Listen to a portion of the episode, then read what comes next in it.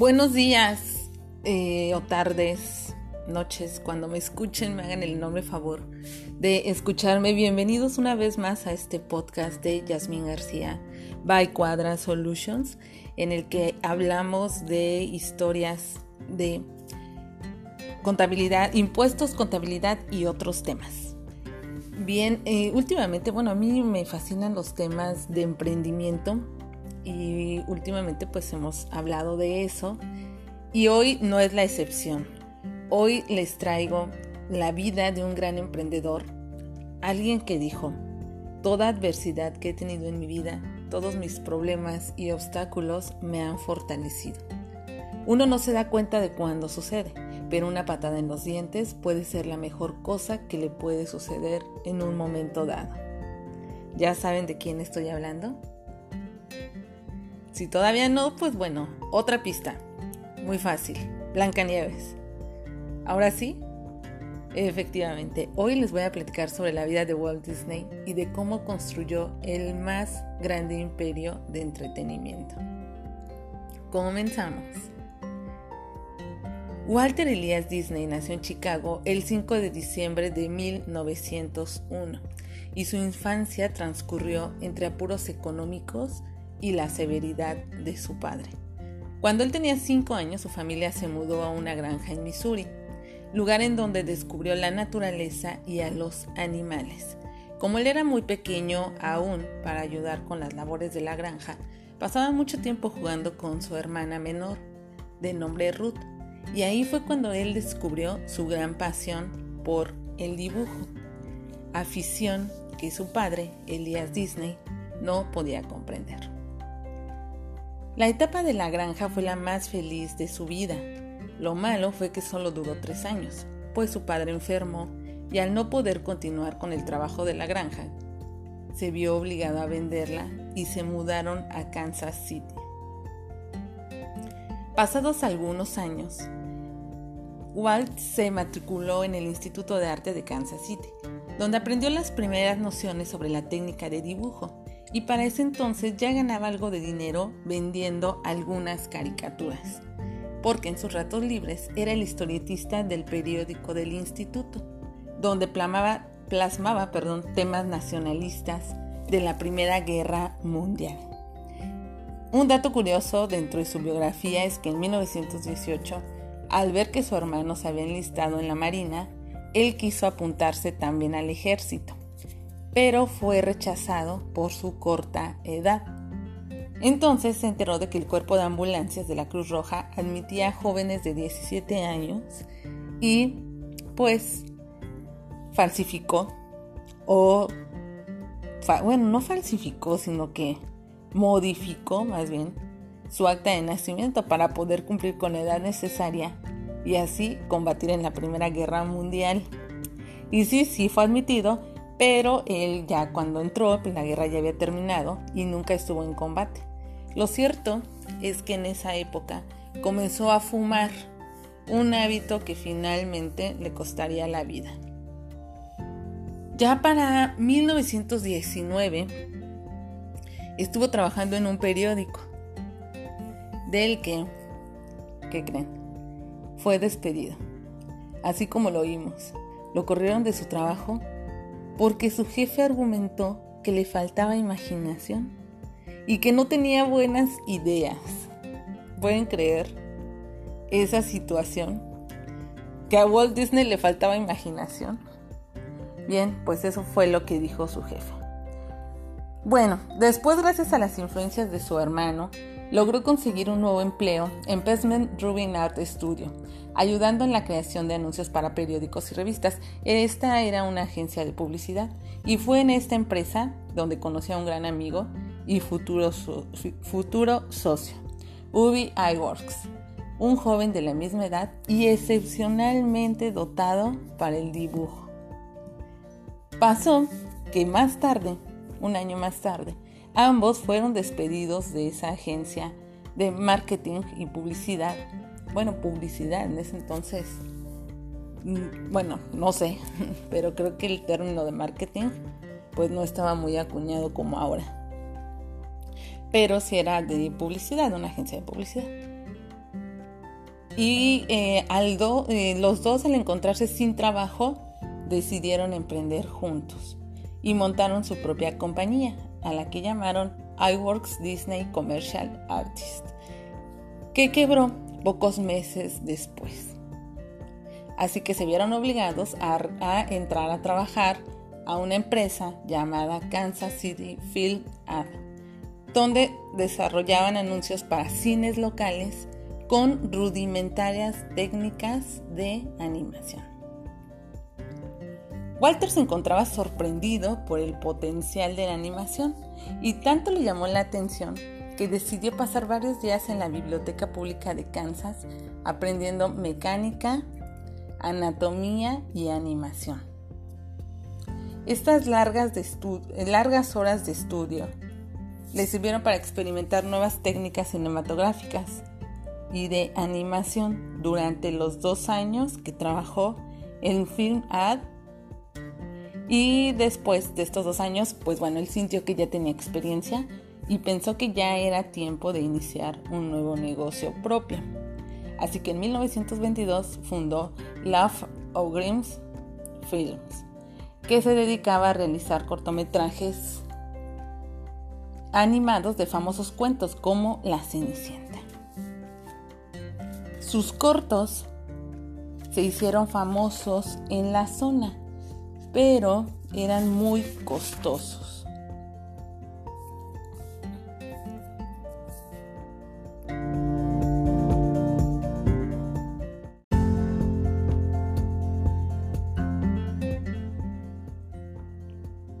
Un año después, hizo un novedoso corto en el que mezclaba animación con imágenes reales basado en Alicia en el País de las Maravillas. La producción era muy buena y también prometedora, sin embargo, a pesar del éxito de los cortometrajes, su empresa no logró ser rentable y quebró. Algunos dicen que su principal cliente quebró y pues bueno, pues se los llevó a ellos en el camino. Su segundo emprendimiento quebró, pero él no se rindió continuó y persistió.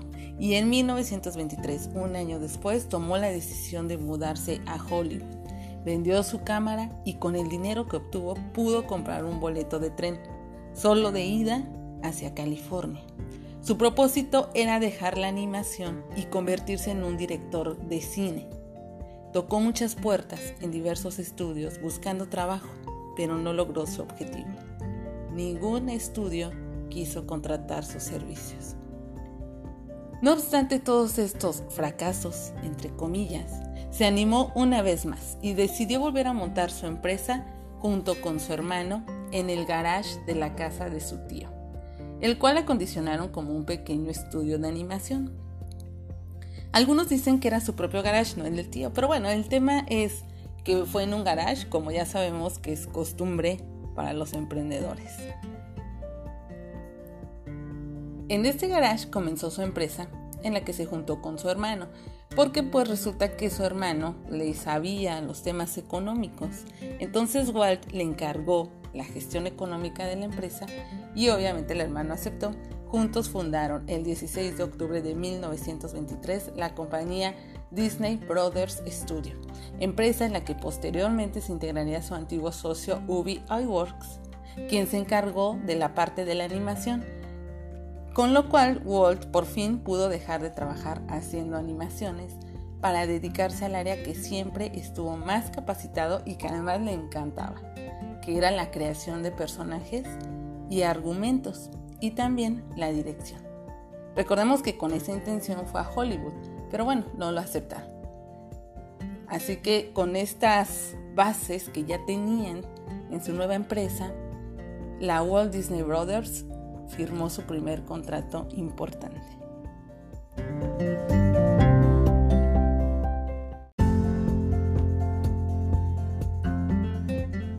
Dentro de esta época, que fue ya para 1925, Disney contrajo matrimonio con Lillian Bones, una joven empleada de su estudio, con quien tuvo dos hijas.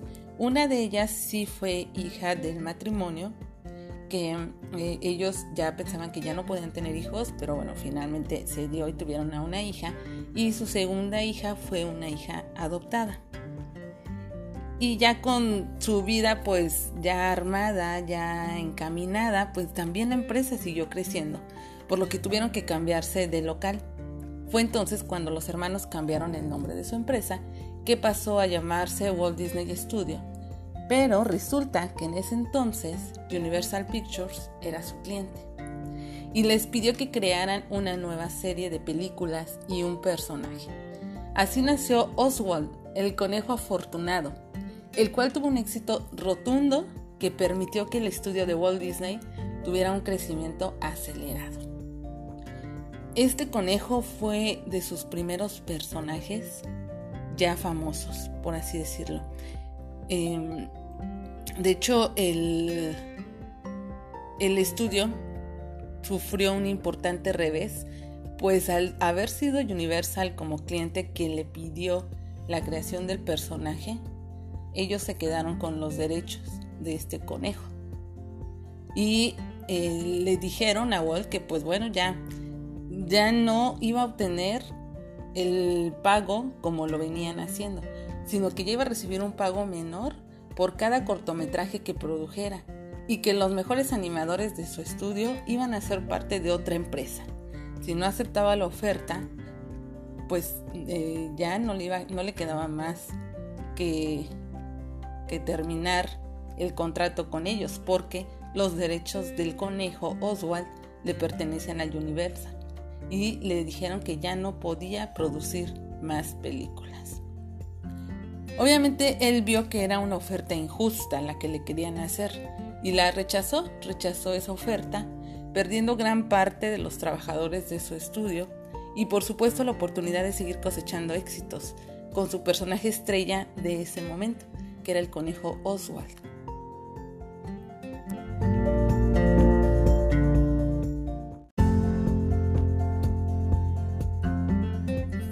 Ante esta situación, él nuevamente no se dejó vencer y en esta adversidad encontró una oportunidad y él supo ver que lo que necesitaba era eliminar a los intermediarios, como por ejemplo Universal, que en ese caso fue su cliente, pero era el intermediario porque él era el que tenía los derechos sobre su personaje. Entonces estuvo creando, creando, creando y durante un viaje creó un personaje que es el más querido de muchos niños y que en ese entonces se bautizó como Mortimer, un ratoncito que después toma el nombre de Mickey por sugerencia de la esposa de Walt y al que iWorks dio forma. La historia de este famoso ratón dice que cuando Walt vivía en la granja, siempre en su escritorio había ratoncitos y bueno, había muchos ratones por todos lados. Pero él tenía un amigo en particular. Había un ratoncito con el que como que se entendía.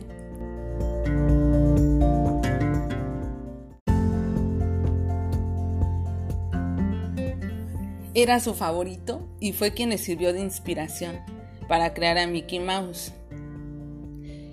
Este nuevo personaje se parecía mucho al conejo Oswald, porque el conejo tenía unas orejas alargadas, ¿no? Pero Mickey eh, unas orejas redondas, pero básicamente al ver las imágenes entre ambos personajes vemos que es igual, pero el tema de las orejas pues sí es lo que lo cambió. Aquí también hay un tema un poquito polémico porque se disputan la paternidad de Mickey.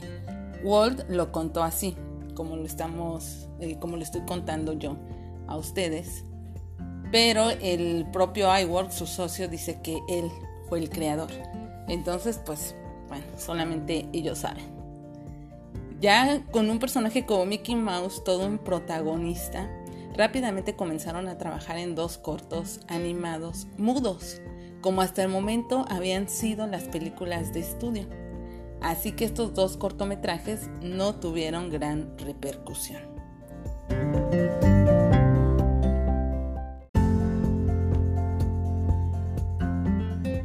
Otra vez Walt se puso a pensar y puso todo su ingenio y todos esos estudios que tuvo en la biblioteca de Kansas, todo eso le sirvió para crear una innovadora técnica y creó un corto de animación llamado Will en el barco, Willy en el barco de vapor.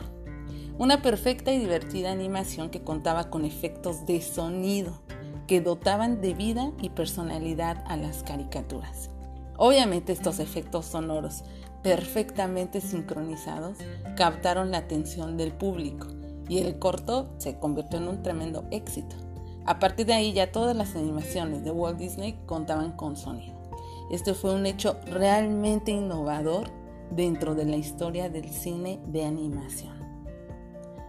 Otro tema también de emprendimiento de esas enseñanzas fue que él decidió utilizar su propia voz, ya que de por sí era bueno haciendo voces y acentos diversos, hizo que el ratoncito y su novia Mimi hablaran con su propia voz, esto con la finalidad de abaratar costos. La película se estrenó el 18 de noviembre de 1928 en un teatro de Nueva York, en el cual, por supuesto, tuvo un rotundo éxito ante el público y la crítica.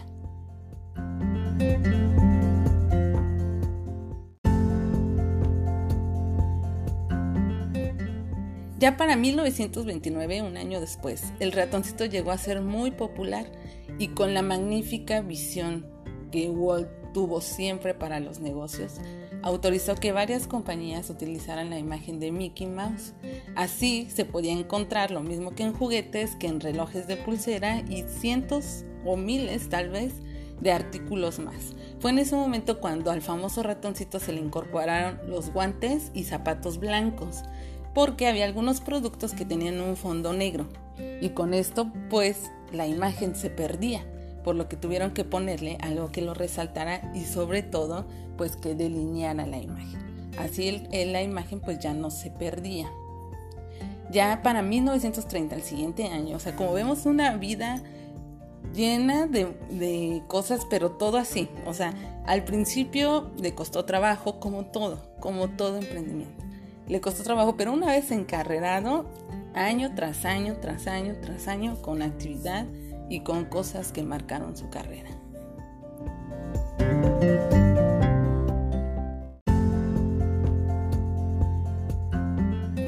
Y como les decía, ya en 1930, con Disney como guionista y iWorks, su socio como dibujante, salió al mercado una historieta en los periódicos. Y también en ese año se editó un libro de dibujos de Mickey Mouse que después fue reeditado en diversas ocasiones. Nuevamente haciendo uso de ese sentido innovador y de genio, pues él pensó que aunque Mickey, aunque Mickey Mouse fuera su buque insignia, no tenía por qué hacer solo películas de él. Y dos años más tarde desplegó todo su espíritu creativo para crear, junto con un equipo de excelentes dibujantes e ilustradores, la primera serie de sus sinfonías tontas, realizadas en Technicolor los diversos cortometrajes que componían esta producción significaron en su época un experimento sobre el uso excesivo del color. Y pues bien, con todo este tema de innovar, fue su primer cortometraje completamente a color y ganó su primer premio Oscar como mejor cortometraje de animación. Ese mismo año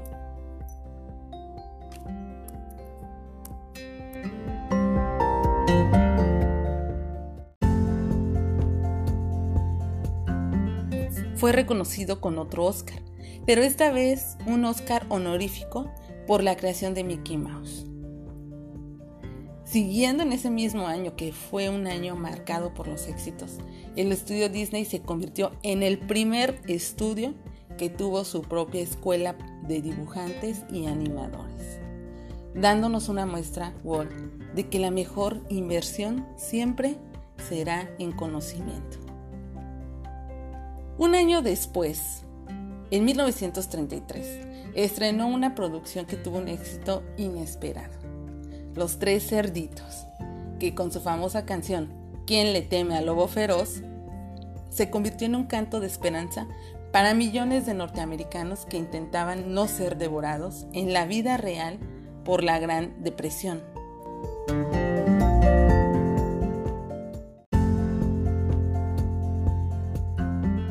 tal como era su estilo, siempre presente en la vida de la gente y de su teleaudiencia.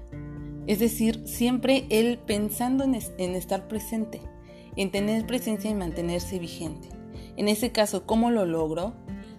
Pues con una desafortunada situación que estaban pasando en Estados Unidos, pero que finalmente él la supo aprovechar muy muy a su manera porque la gente se vio identificada.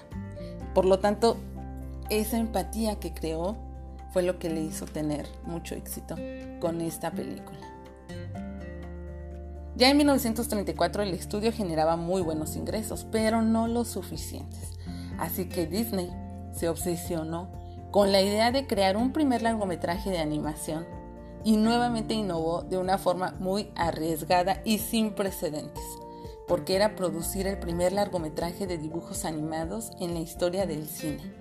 Obviamente todos en esa industria pensaban que estaba loco, que esa decisión lo llevaría a la quiebra. De hecho, su hermano y su esposa intentaron decirle que no lo hiciera, que se iba a ir a la quiebra. Pero como buen emprendedor, obstinado, mentalizado y enfocado, no hizo caso. y Disney invirtió su tiempo y sus recursos en experimentar con animación realista, ya de seres humanos y efectos especiales. Utilizó procesos de producción especializados y equipos nunca antes creados. Durante dos años trabajó incansablemente para producir Blancanieves y los siete enanitos, el cual se estrenó en 1938 y fue el primer cortometraje de animación de habla inglesa. Y pues con todo esto, toda esta artillería pesada que mostró, la película recaudó millones de dólares, rompió récords, pero dejó endeudado a Disney por culpa de la amortización de los créditos que tuvo que pedir para financiar este proyecto.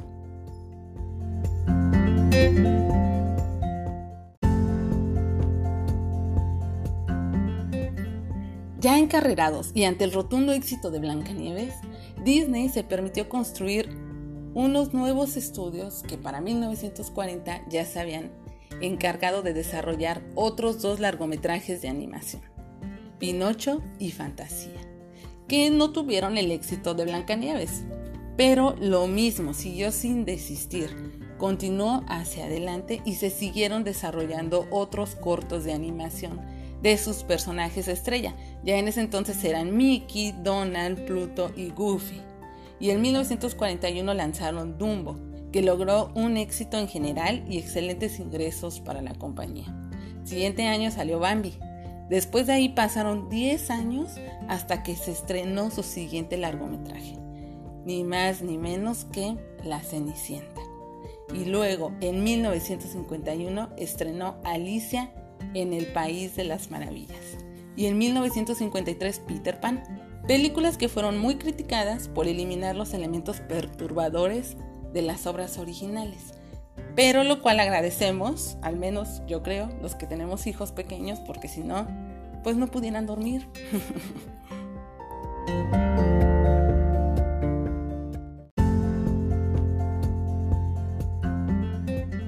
Ya para 1954 Disney ya no era la reina de los dibujos animados. Surgió la Warner Brothers, o más bien, ya estaban también los Warner Brothers y empezaban a hacerle una seria competencia con su estrella, la estrella de los Looney Tunes, Bugs Bunny. El conejo que pusiera el contrapunto, o que fuera más bien el contrapunto de Mickey, una competencia directa, y fue justo en esa época más o menos cuando Mickey Mouse tuvo los momentos de menos popularidad, pero finalmente siguió siendo el personaje preferido de Disney y el emblema de su imperio.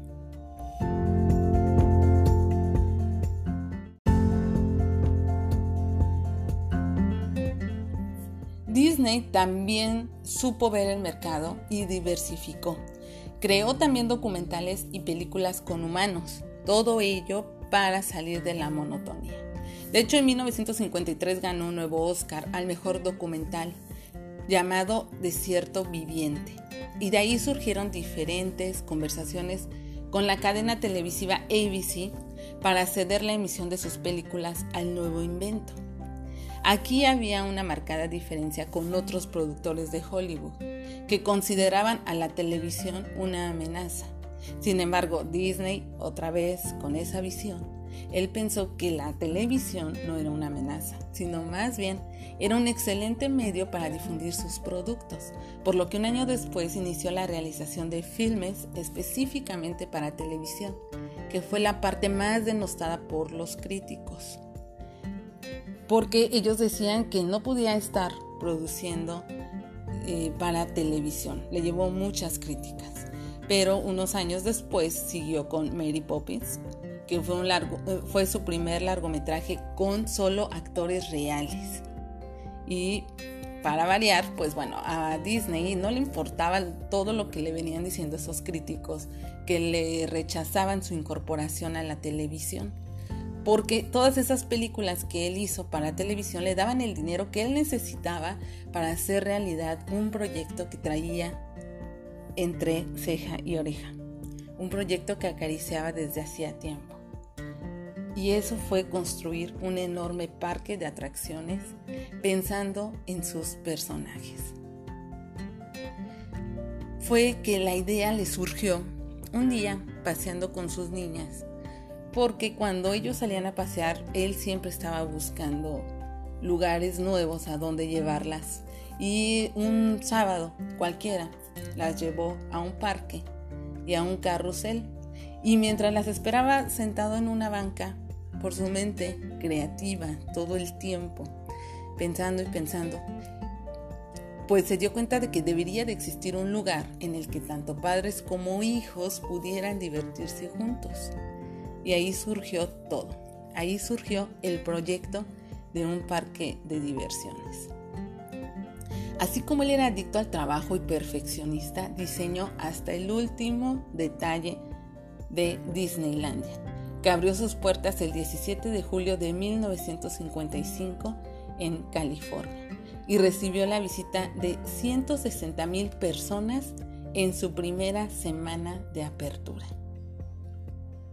Siendo ya multimillonario y galardonado con 29 premios Oscar en la década de los años 60, ya se había consolidado como uno de los personajes más conocidos y queridos de todo el mundo. Pero su salud ya comenzaba a deteriorarse. Él fue fumador empedernido y también aficionado al alcohol, por lo que murió el 15 de diciembre de 1966 en Los Ángeles, California víctima de cáncer de pulmón.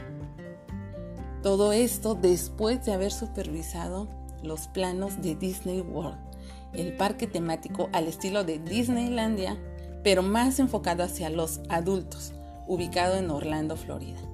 Ese fue o llegó a ser el sueño más ambicioso de Walt desde 1965, que fue cuando se anunció la construcción de Disney World, pero fue inaugurado hasta 1971 y hoy en día es tan grande como la ciudad de San Francisco, o lo que es lo mismo el doble de Manhattan.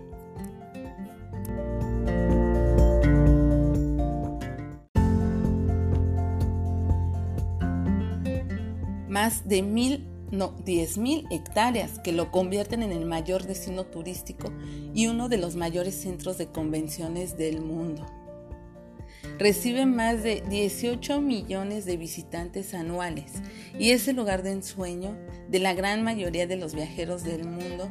Contiene 32 hoteles con más de 31 mil habitaciones, cientos de restaurantes y tiendas, cuatro grandes parques temáticos, un complejo deportivo y de ocio, un pueblo dedicado a los establecimientos comerciales y de entretenimiento y cerca de 270 mil kilómetros de calzada con más de 59 mil miembros del elenco, que es así como en Disney llaman a los empleados, que es la compañía con la plantilla más extensa del mundo en un solo establecimiento.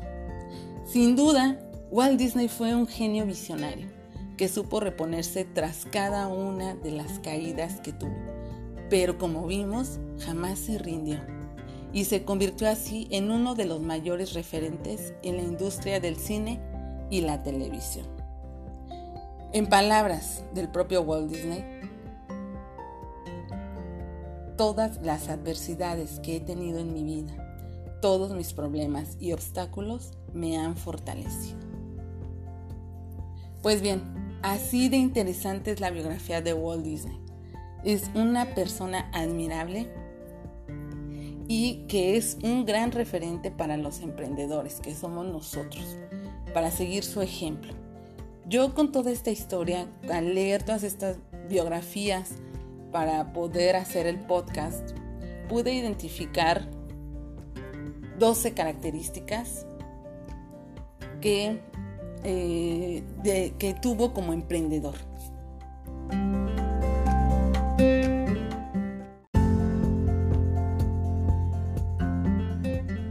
Y estas características son 1. No rendirse. 2. Perseverar. 3. Estudiar. 4. Innovar. 5. La creatividad. Ser un genio. 6. Determinación. 7. Mantenerse vigente. 8. Diversificar. 9 ser visionario. 10. Tener enfoque. 11. Creer en sí mismo. Y 12. Tener pasión por lo que uno hace.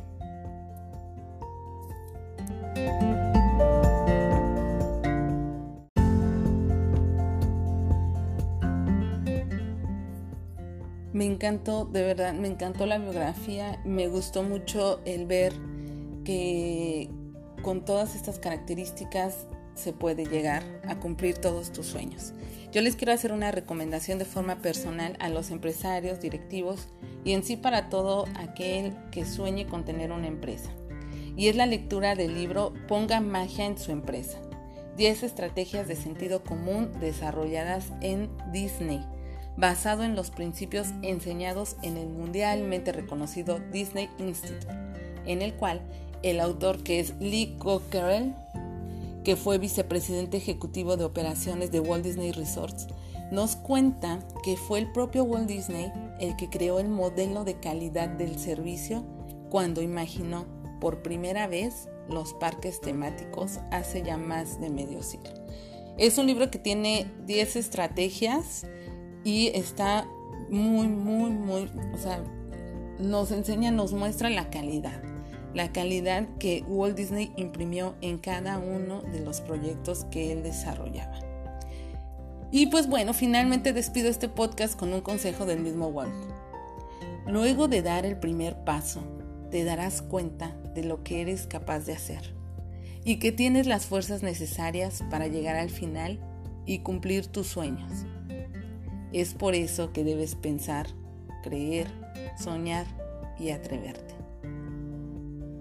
Y él dijo que todos nuestros sueños los podemos convertir en realidad si tenemos el coraje de perseguirlos. Gracias por estar aquí, gracias por llegar al final. Sí fue un poco largo, más largo de lo que hemos estado eh, trabajando en estos podcasts, pero realmente creo que vale la pena. Es una historia inspiradora y espero que les haya gustado. Por favor, compartan, suscríbanse, no dejen de escucharnos, síganme en mis redes sociales y yo los espero en el siguiente podcast. Feliz semana, feliz mes. Que estén muy bien, un abrazo. Gracias.